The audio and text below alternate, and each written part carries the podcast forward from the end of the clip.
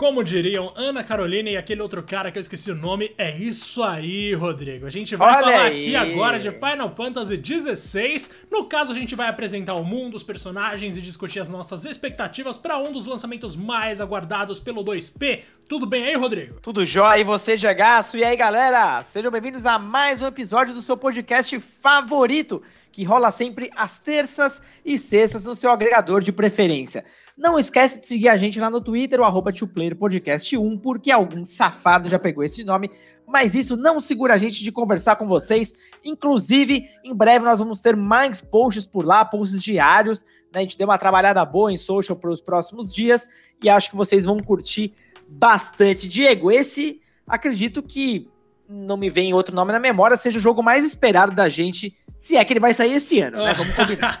Acho que ele não vai sair, não, né? Eu me precipitei um pouco. Vamos sonhar? Vale sonhar ou não? Tá, tá permitido vale. sonhar ou não? Mano, tá mais do que permitido. É incentivado sonhar. Porque se você Ah, for tá se apegar à realidade, cara, o que, que tem que ser a ser nossa realidade?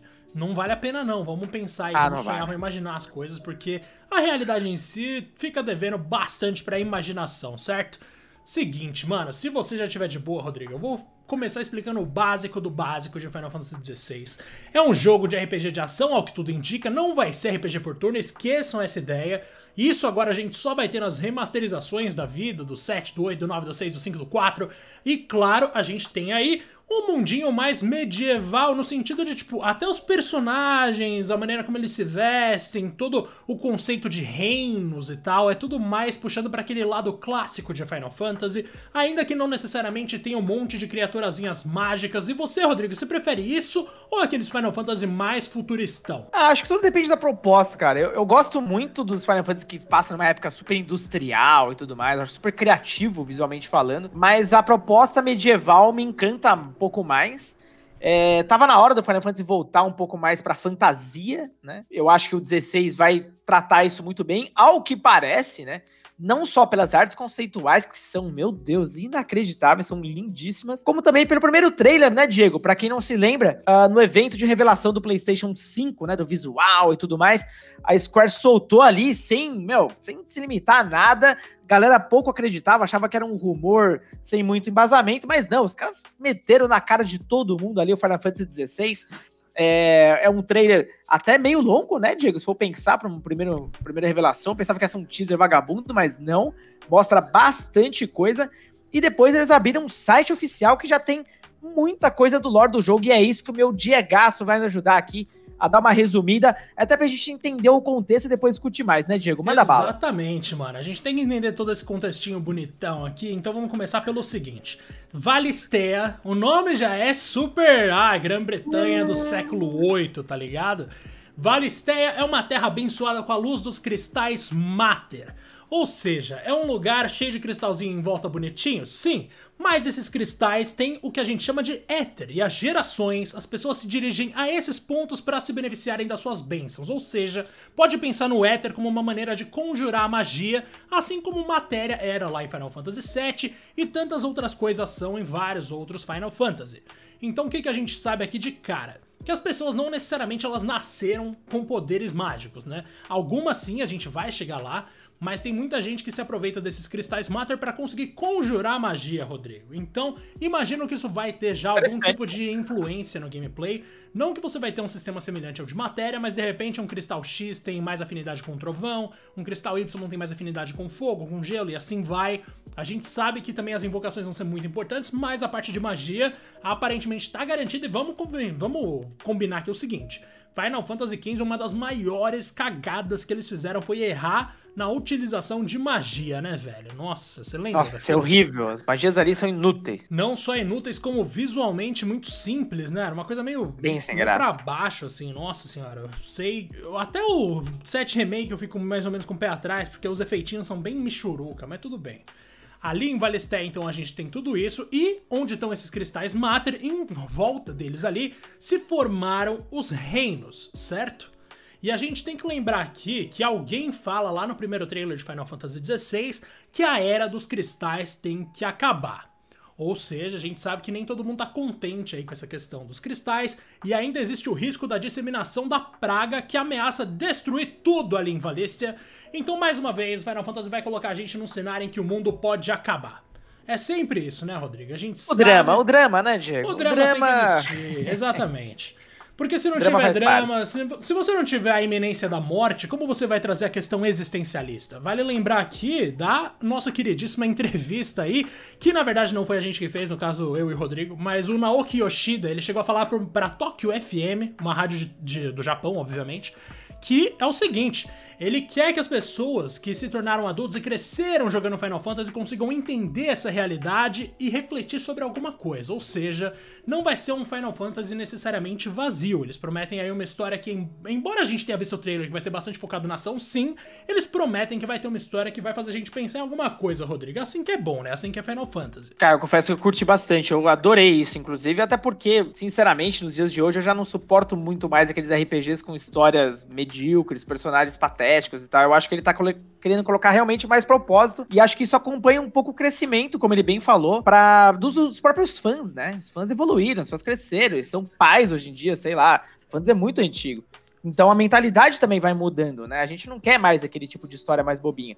E eu acho que ele tá no caminho certo, cara. E pelo que você tá me contando aí, e pelo que a gente já sabe até da história, eu acho que tem um pano de fundo com potencial pra caramba aí de, de, encantar as pessoas. Demais, a gente nem entrou direito no negócio, a gente já falou de mil coisas aqui super relevantes. Inclusive, eu vou te falar uma coisa, Rodrigo. Quando você pensa em invocação em Final Fantasy, qual é o primeiro nome que vem na sua cabeça? Que que você, como você imagina? É Icon, é Eidolon, é Guardian Force? Qual é o seu? Eu sempre lembro de Summon. Sério, na moral? É sempre o nome Summon na minha cabeça, ainda que uh, eu já falei isso algumas vezes, né? O Final Fantasy que mais me marcou de alguma forma, foi o 8, então era GFs, né? Então, tipo, putz, toda hora é uma coisa. Nesse, como é que eles vão chamar mesmo? Nesse aqui, eu vou explicar para vocês agora, eles são os Icons, ou seja, ícones, né? Eles só deram Uau. uma estilizada, E-I-K-O-N-S, que na verdade, se a gente for usar o, o inglês contemporâneo, seria I-C-O-N-S ou em português ícones. E claro, né, esses icons eles podem ser invocados apenas por algumas pessoas. A gente sabe que isso oscila bastante de Final Fantasy para Final Fantasy. Por exemplo, no 7, quem tem a matéria de invocação pode invocar e acabou.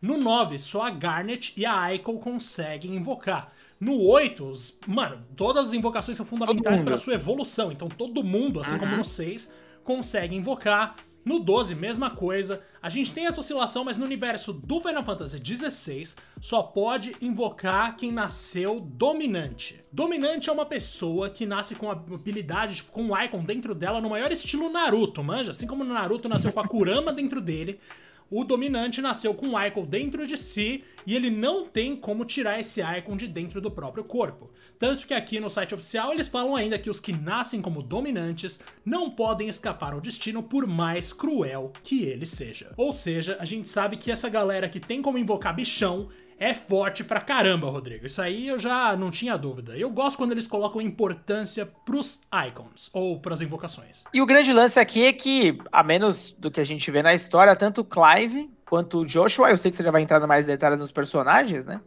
É, eles aparecem ali com, com invocações no trailer e, nossa, visualmente falando, pelo menos o negócio vai ser bruto, hein? Nossa senhora, aquele Ifrit ali que eles é mostraram, bonito, o Ifrit, mano do céu, e a Fênix, né? Os dois. Nossa, mano, e pensa que esse trailer lindos. é uma versão ainda não final do jogo, pode ser que fique muito melhor, né? Exato, exato. Então, assim, a gente Nossa. tem uma, uma.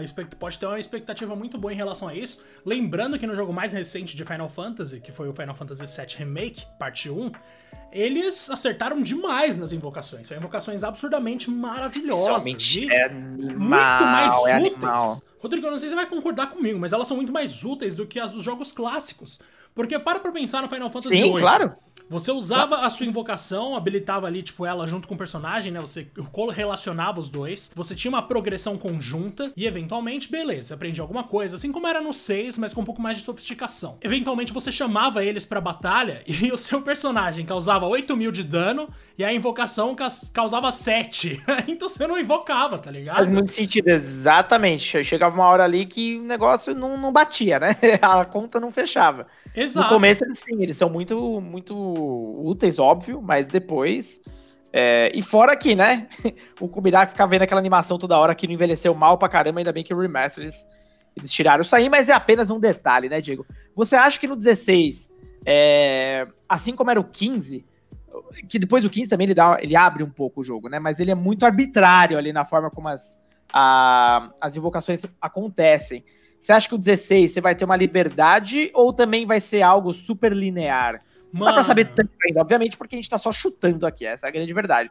Mas, ao que parece, as invocações, os, os ícones, eles vão fazer uma parte bem importante da história. Pra, ao que tudo indica, sim, né? E eu tô torcendo pra que seja o caso mesmo, velho. Porque, uhum. é, como eu falei, eles acertaram um encheio no set remake, porque eu achei excelente a aplicação dos, dos ídolos ali, né? Dos ídolos, as ideias do, dos summons pra facilitar o entendimento uhum. de todo mundo. As matérias assim. Uhum.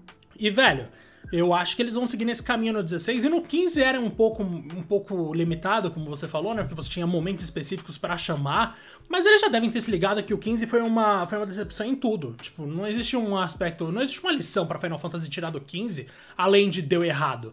Tudo bem, o jogo era bonito? Show. Mas essa é quase a única qualidade dele, mano. Vamos ser sinceros aqui que no, no, tipo, no resto, ele é um jogo bom numa, num limite muito fácil, assim, de outros jogos chegarem. Mas beleza. A gente pode partir agora para os reinos de Valister. Vamos lá. Que são formados em torno aí dos cristais Mater, que a gente já falou, que são grandes montanhas de cristais. A gente tem aqui, para começar tudo, o Grão-Ducado de Rosária, que vai ser o principal. Olha esses reino. nomes, hein? Presta atenção. Mano, é verdade, né? Sempre esses nomes assim, super europeus medievais. Super chique, é. Embora seja uma história de uma galera do Japão. Mas, mano, tem aqui o Grão-Ducado de Rosária, que é onde mora o nosso protagonista, que a gente já vai entrar nos detalhes aqui. E é lá que tá o dominante de Fênix, que é o nosso queridíssimo Joshua, que a gente já viu que talvez vá morrer. Então, assim, Grão-Ducado de Rosária vai ser extremamente Indica. importante, deve ser o reino que vai fazer a gente pensar, nossa, eles são os heróis, mas não sabemos quão maniqueísta vai ser essa história, né, Rodrigo? Pode ser que no final das contas o negócio descambe por um lado aí que a gente não tá esperando. Aí do lado eu não sei, cara. É, é. vai ser uma guerra. Uma guerra desenfreada entre todos os, esses reinos, por assim dizer. Me parece uma pegada até um pouco. Não Game of Thrones, sabe? Mas quezinho ali, né? De inspiração. É, um pouco, sim. sim. É, é acho, que eu fui, acho que eu fui muito otimista, né? Acho que sim. Vai eu acho bastante. que tem bastante, exatamente. Aí aqui cabe o seguinte, né? Cada reino de Valistea tem os próprios dominantes. Ou seja, cada reino tem uma pessoa que tem a invocação dentro de si. Essa pessoa pode ser tratada tanto como um herói, um salvador, quanto párea, quanto mecanismo de guerra. Tipo, você não tem uma garantia de status só porque você tem uma invocação. Isso vai variar de lugar para lugar. A gente tem o Sacro Império de Sambrek. Mano, esses nomes são muito bons, velho. Nossa Meu Deus senhora. do céu. E já tá tudo traduzido, né? Legal isso. Isso é muito bom, mano. Realmente, eu não fazia a menor ideia de que ia ser tão bem, tão rapidamente traduzido. Nossa, eu tô empolgado em uma criança. Mas ó, aqui na descrição fala que o povo se beneficia alegremente dele, desse grande éter que tá no Sacro Império de Sambrek. E lá, o dominante de, não sabemos, eles não revelaram ainda, atua como campeão do Império, ou seja, é uma nação cujo dominante, cuja pessoa que tem uma invocação é vista de maneira muito positiva e tá sempre na guerra, liderando o exército, mas é aquilo, né? Impérios raramente são formados por líderes bonzinhos. Logo, a gente pode esperar aí que o Sacro Império de Sambrek vai fazer alguma cagada e o Grão-Ducado de Rosária vai responder. Eu tenho quase certeza que vai ser assim. A gente tem ainda o reino de Wallowed. Esse aqui, nossa, eles foram longe no nome, realmente achei interessante. E, velho, mais uma vez a gente tem um lugar que aparentemente se dá muito bem com os dominantes, né, com as pessoas que têm uma criatura dentro de si, porque o atual governante do reino de Wallowed é uma pessoa que tem uma invocação com ela. E esse aqui, eu vou até falar um negócio interessante para vocês, que é o seguinte, ele tá situado no que eles chamam de a espinha do Draco. Não dá para saber exatamente o que é essa espinha do Draco, além do fato de ser uma montanha com cristais Mater, mas eu tenho uma teoria para isso que a gente vai falar no final. Tem ainda a República de Dalmekia, que é quase Dalmasca do Final Fantasy XII. É Nossa, muito próximo. mesmo, cara. Caramba, não tinha pensado nisso. Verdade. Cara, é bem próximo. Só não tem um Rabanastre aqui. Se aparecer um Rabanastre, esse negócio tá errado. mano, tem várias. Nossa, tem várias nações ali que eu acho divertida.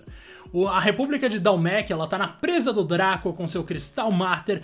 E, claro, né, a gente tem ali o dominante de Titã, Icon da Terra, que foi nomeado conselheiro especial do parlamento e tem influência considerável na tomada de decisões. Ou seja, ele também é uma figura política. A gente não sabe se o Joshua é uma figura política, a gente não sabe se no Sacro Império de Albuquerque, de Sambrek, ele vai ser alguma coisa além de um instrumento de guerra, mas na República de Dalmek a gente sabe que sim, essa pessoa não sofre muito não, ela tá lá de boa e ela tem alguma importância. Rodrigo, quão provável você acha que vai ser o debate sobre preconceito em cima disso, velho? Você acha que vão abrir esse, esse lado do debate? Tenho quase certeza que isso vai virar tona em algum momento, no estilo de Naruto com Killer Bee, por exemplo. Vai ser interessante. Não, tenho certeza que vai rolar. E outra, até são outros tempos. A Square acho que tá disposta a tratar esses temas, né? Acho que a variedade dos povos aqui não deixa muito, muita dúvida, não, cara. Acho que eles vão abordar muitas e muitos temas é, mais sensíveis, né? A própria história principal já aponta para algumas coisas dessas. Sim, com certeza. Tomara que vá nesse sentido mesmo, mano. A gente tem para variar o Reino de Ferro. Toda história Sim, medieval é que tem que ter um Reino de Ferro. É impressionante. Mas beleza, eles estão ali no sopro do Draco, que fica no centro de uma de suas ilhas, fonte de uma longa disputa com a terra vizinha Rosária, ou seja, o Reino de Ferro tem uma treta com Rosária a gente já pode imaginar que o Reino de Ferro vai ter alguma parada do tipo, ah, vamos sair na porrada com eles, a gente tem que dominar os caras, porque Reino de Ferro normalmente é a terra dos bárbaros, né? E a gente tem aqui também o seguinte informação: a doutrina ortodoxa julga os dominantes como abominações profanas, ou seja, no Reino de Ferro, que é o antagonista do Grão-Ducado de Rosária, os dominantes são tratados de maneira mais cruel, o que dificilmente acontece por acaso. Então, sim, o Reino de Ferro vai ser um dos vilões desse jogo, pelo menos no começo, vocês não tenham dúvida disso. Para fechar aqui, a gente tem o domínio cristalino, que também é um lugar que parece ser um pouco mais, vamos dizer assim, Cara, eles parecem que estão de boa. Eles estão no coração de Valistea, que é erguido em volta do mais alto de todos os cristais Mater, a cauda do Draco. Muitas batalhas rolaram ali, mas aparentemente tá tudo certo. E qual que é o lance aqui? No domínio cristalino todo mundo se encontra para ficar de boa, tá ligado? É uma parte ali que, tipo, rolou um acordo de paz, tem as ilhas ali que rodeavam a cauda do Draco se tornaram um território autônomo liderado por um conselho de representantes das nações vizinhas. Ou seja, cada reino ali consegue desfrutar um pouco da bênção do cristal Mater que tem no domínio cristalino, porque existe um acordo de paz para que todo mundo conviva pelo menos nessa região. É assim que a gente tem então a formação do mundo de Final Fantasy XVI, com seis reinos que aparentemente se dão bem, com exceção do Grão-Ducado de Rosária e do Reino de Ferro, que devem se antagonizar conforme a história progride, né, Rodrigo? Sim, e aqui tem duas curiosidades, Diego. Imagino que aparece a mesma coisa para você. Tanto em Sunbreak quanto em Wallowed, é, pode perceber que o nome do dominante tá escondido. Sim. Ele tem uma, uma faixinha, né, que ainda vai ser revelado em algum momento, sei lá, algum novo trailer e tudo mais. Mas é interessante, esse site ele ainda vai ter muita coisa nova até o lançamento. Mano, com certeza. E aqui, no caso, tipo, a gente tem já alguns revelados, né? Então a gente sabe que Fênix é de Rosária, a gente sabe que o Titã é de Dalmekia, que é o da Terra. E se a gente for pensar nos elementos, é um sinal de que os outros vão estar em outros lugares. Então eu chuto que no Sacro Império de Sambrek vai estar a Shiva, do gelo porque a gente vê aqui uma bandeira mais pro azul, uma cor gelada tal, só isso também que eu tenho para argumentar, mas mesmo assim alguma coisa. e o reino de Wallow Edge, pro dominante ser um governante, deve ser uma entidade absurdamente forte, velho. Eu chuto Bahamut ou Leviathan, alguma coisa desse nível, porque realmente deve eu ser... Eu chutava o Bahamut também. Até o sim... Você percebeu os símbolos? Os símbolos Nossa, te dizem é real. coisa? É o Odin. Caraca, mano. É. Muito bom. Ó, percebe, ó por exemplo, em Rosária, a gente já sabe que é Fênix, correto? Certo. Aqui, Fênix, Fênix, exatamente. Uhum. Tá aqui na imagem. É, aqui a gente não sabe ainda, né? Eles vão revelar. Em Wallowed também, como a, como a gente falou aqui agora, então não, não revelaram ainda, né? Mas você percebe aqui a, a o desenho do, do, personagem. Em Dalmekia, realmente é um titã, né? Você vê um personagem imponente ali, com, um elmo e tudo mais. Uh, no Reino de Ferro. Aí é mais você complexo. tem. É, um é aí é mais complexo. A gente ainda não sabe, né? Mas tem aqui dois machados e uma espécie de uma. Ai, como, como posso chamar eu isso? achei que Uma- fosse um bico, mas eu acho que não é um bico.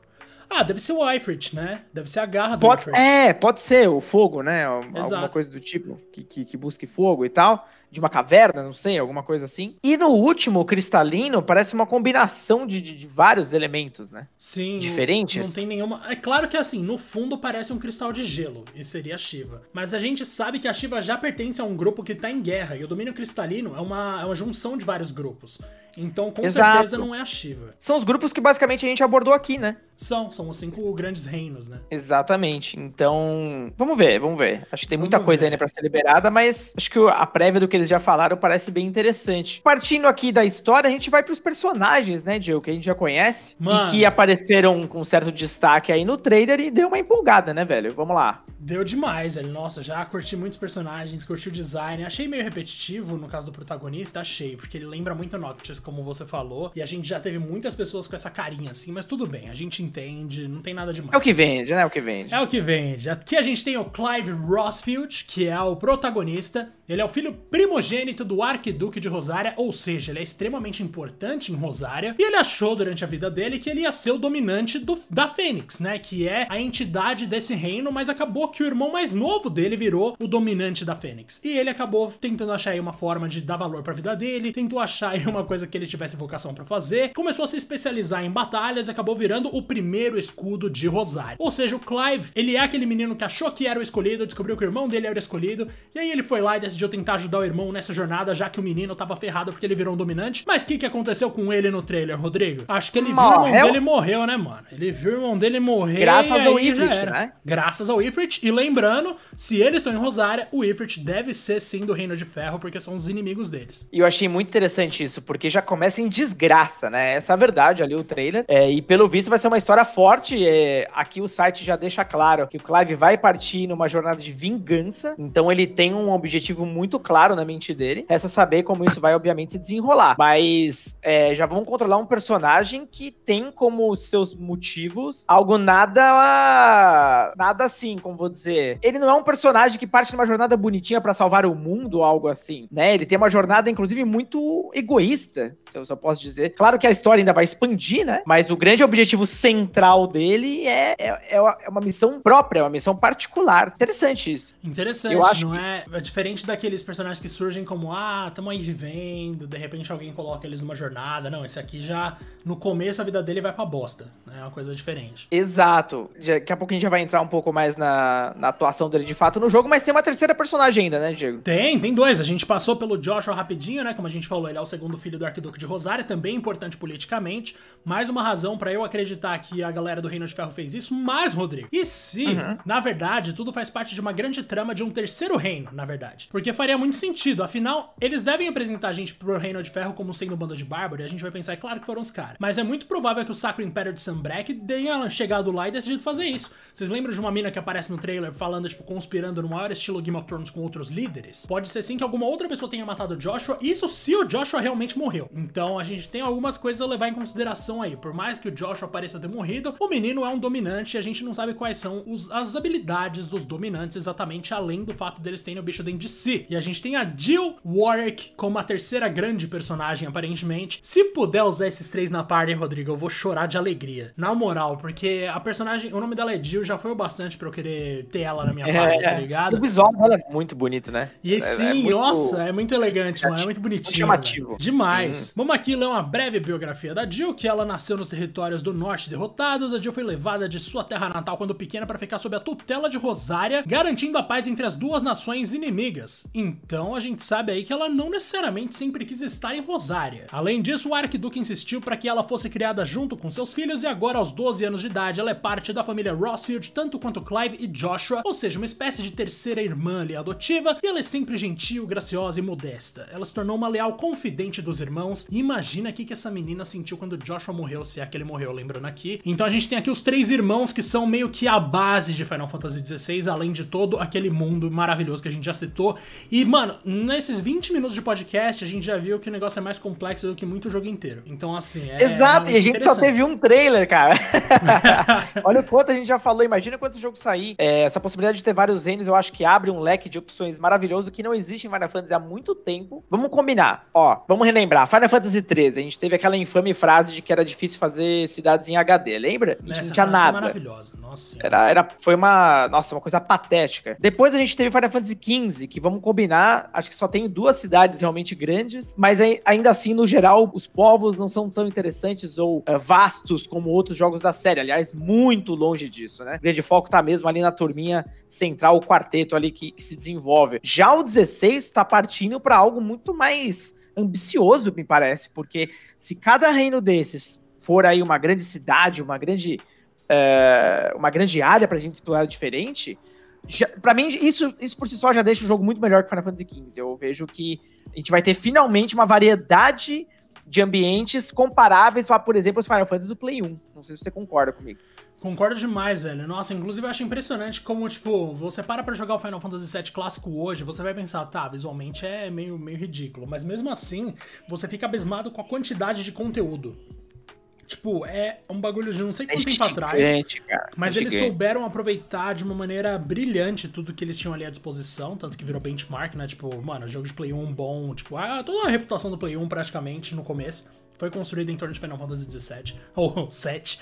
E, mano, acho que o 16 tá num caminho assim promissor, não tenho a menor dúvida de que os personagens eles já me cativaram, nossa senhora, eu já gostei muito deles.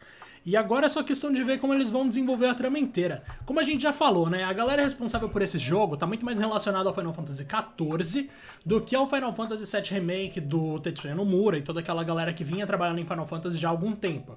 Não vai ter a galera do 13, não vai ter a galera do 15, vai ser uma galera nova Graças. um pessoal que talvez tenha, já reconheça os problemas desses últimos jogos de Final Fantasy e um pessoal que, em parte, foi responsável por salvar Final Fantasy XIV, que é o jogo online de Final Fantasy que começou muito mal e virou um negócio gigantesco, tipo, virou um negócio absurdamente bom.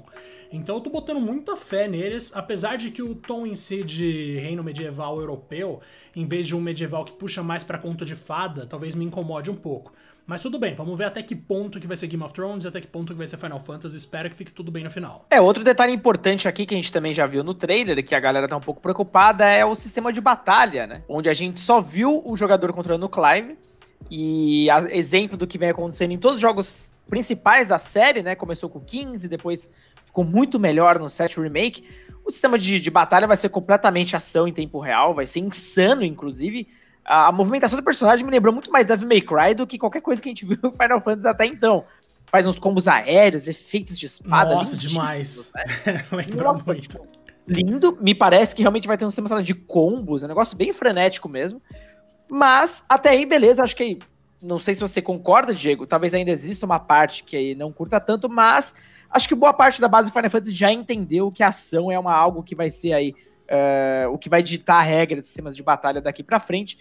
Mas existe essa preocupação da party, ou falta dela, né? Porque tudo indica, talvez a gente seja surpreendido depois, que o Clive vai ser o primeiro e único personagem jogável ali da trama. A gente não vai ter mais, como é, pelo menos, por exemplo, no Final Fantasy XV, onde você tem ali os seus companheiros, que você pode dar algumas instruções e eles depois por si só vão, vão agindo durante a batalha. Ali me parece realmente um combate solo, se assemelhando muito mais ao que a gente já falei mesmo aqui no Devil May Cry, uma baioneta da vida, enfim, um jogo de ação, mesmo em terceira pessoa, como a gente conhece. Se fosse dessa forma, como que, cara, como você fã, principalmente de, de longa data do Final Fantasy, encara isso? Você encara isso com bons olhos? Você acha que é muito arriscado? O que, que você acha? Eu fico com um puta receio, né, mano? Porque assim, eu sou um grande fã de The Witcher também, mas The Witcher veio com uma proposta que já era aquela desde o primeiro jogo, tá ligado? A gente sabe que o Geralt é o protagonista e acabou. Final Fantasy E a gente ponto, tá é. acostumado a lidar com vários personagens interessantes, a gente tá lidado a se apegar a várias pessoas, ficar com o coração meio partido na hora de escolher quem vai entrar na party e quem não vai. Então, tem algumas questões assim que eu sempre gostei em Final Fantasy. Por exemplo, lá no 6, eu adorava ter 12 personagens pra escolher. No 9, eu gostava de ter os nossos 8 personagens pra escolher. Eu sempre gostava de pegar aquelas pessoas ali, conhecer as histórias de cada uma delas, montar meu grupo ideal e tocar a vida. No 16, você trazendo só um protagonista, você se aproxima muito mais de um RPG de ação ocidental padrão, como por exemplo The Witcher e vários outros jogos de RPG ocidental que a gente já conhece, em que você cria o personagem, como por exemplo Skyrim, alguma coisa assim. Eu realmente esperava que a gente fosse novamente ter vários personagens, ainda mais considerando quão bom e quão bem aceito foi o sistema do Final Fantasy VII Remake, que você tem o controle total de todo mundo na party toda vez que você tá em batalha. E ainda você... pode trocar em tempo real, aquilo é genial. Aquilo é genial, exatamente. Em Final Fantasy XII já era da hora, sendo que era muito mais lento o processo de você trocar de um pro outro. E, putz, tendo isso em mente, eu fico meio frustrado simplesmente com o fato de que eles não vão aprimorar ou deixar mais sofisticada aquela mecânica que eles apresentaram no set remake que eu gostei tanto. Mas isso é só uma coisa, tipo, pessoal. Claro que com certeza o negócio pode ficar excelente. E tem mais um indício que eu diria que diz algo aí sobre ser uma pessoa só. Lá naquele primeiro trailer, se você pausa ou assiste em câmera lenta, você vê que no começo o Clive ele consegue atacar usando algo que parecem garras de fênix, e a gente já sabe que ele consegue usar um pouco do poder da invocação, embora ele não seja um dominante. E depois ele aparece usando algo que parece as garras do Titã, ou os punhos do Titã. Então, acho que conforme ele vai con con conhecendo outros dominantes e de repente até absorvendo as criaturas, os icons, ele vai ganhando poderes para usar nos combos. Então isso abre possibilidades interessantes, mas também deixa bem claro que talvez seja só o Clive mesmo que vai lutar. Porque se mais de uma pessoa puder pegar todos esses poderes, o que, que o Clive tá fazendo lá? Então realmente Exato, acho que é perde curioso. propósito, concordo. Concordo plenamente. Eu acho que eles estão se arriscando, eu acho que você foi perfeito no seu ponto. Me parece mais uma tentativa de se adaptar aos padrões dos RPGs ocidentais que têm vendido tão bem, uma, uma, uma certa ainda mais ainda do que vem acontecendo, uma internacionalização de Final Fantasy, aderindo a algumas é, algumas uh, mudanças do tempo aí, né, que estão rolando de séries que ganharam espaço nos últimos tempos. Você mencionou muito bem, não só The Witcher, como The, The Elder Scrolls e tantas outras. Então eu acho que realmente vai ser a, a jornada do herói mesmo. Uh, mas do ponto de vista de história, eu acho que a gente pode esperar finalmente, ainda que uh, com algumas ressalvas, mas acho que a gente pode esperar, assim, uma, uma jornada bem emocionante. E sendo ele o personagem principal, eu acho que eles vão ter uma história mais focada, sabe? Eles vão poder trabalhar melhor esses personagens. Não me parece que a gente vai ter 400 mil personagens e não vai ligar para nenhum. Ah, são, poucos, são poucos os principais, mas que a gente vai se importar bastante. Eu acho que eu, eu vejo dessa forma. Tanto que, ao que parece, também a gente vai ter muitas cenas de flashback e tal. Então, eu acho que a gente vai conseguir se conectar bastante esses personagens. Diegão, alguma coisa a mais ainda para falar desse jogo antes da gente entrar nos detalhes finais do 16? Cara, acho que eu concluí aqui, viu? Eu tô com expectativa boa, mano. Na moral, eu tô botando fé nesse jogo sim. Quero jogar o mais rápido possível. Bom, o 16 ele vai. a expectativa, o sonho, meu amigo, que provavelmente não vai se concretizar, mas ele deveria sair em 2021, ou seja, este ano, mas meio difícil com pandemia e tal. Vamos ver, quem sabe acontece um milagre e ele está confirmado para PlayStation 5 e apenas para ele nos consoles, mas também para PC. Deve ser uma daquelas é, exclusividades temporárias e tal, né? Vamos ver, vamos ver o que pode acontecer, mas por enquanto é o que a gente tem. E Diego, uma última coisa aqui para a gente encerrar, porque eu acho que é bem interessante, né? Em paralelo a gente tem o nosso queridíssimo Final Fantasy VII Remake, na verdade, a segunda parte dele, que a gente tá ansioso para um caramba, né? A gente já falou tanto desse jogo. Gente, eu repito, se vocês não assistiram, não escutaram o nosso primeiro episódio, que é sobre o Final Fantasy VII Remake, de verdade, não é porque é nosso, ouve. Foi, foi incrível. Foi feito com foi muito bom, muito mano. carinho. Feito com muito carinho. E a gente tá nessa expectativa do 2 Remake. Você acha que, de alguma forma, o 16, aparentemente já vindo tão cedo, né? Porque, pelo que dizem por aí, já tá bem avançado o desenvolvimento, deve atrapalhar um pouco o lançamento, atrapalhar entre aspas o lançamento do 7 Remake, ou seja, deve fazer a gente esperar ainda muito mais, porque é curioso essa coisa de a gente ter dois mega Final Fantasies andando aí lado a lado. Uh, você acha que vai ter o quê? Daqui a uns dois anos vai sair o 7 Remake? Vai demorar tanto assim? Socorro! Mano, então, né? A gente sempre que tem dois mega projetos é porque um deles não vai ser tão mega assim. Eu já fico meio preocupado e, velho, lembra antes de anunciar ai, o 16? Ai eu sempre falava, mano, tomara hum. que não anunciem o 16, porque senão é sinal de que o 7 Remake 2 deixou de ser prioridade. E Ai, eu tô não. sentindo que, de certa forma, mano, até que é isso sim. Porque Será, a gente cara? não ouve falar do 7 Remake, mano. Do 2. A gente não ouve falar nada sobre. Tipo, nem. E eles estavam testando besta. ideias ainda, né? Exato. Tipo, a última atualização que a gente teve foi muito triste, assim. Parecia que o negócio não ia chegar nunca. E o 7 é um jogo extremamente importante. O próximo capítulo pode encerrar no ápice do 7. Então, assim, na cena mais emocionante Ai, do bagulho.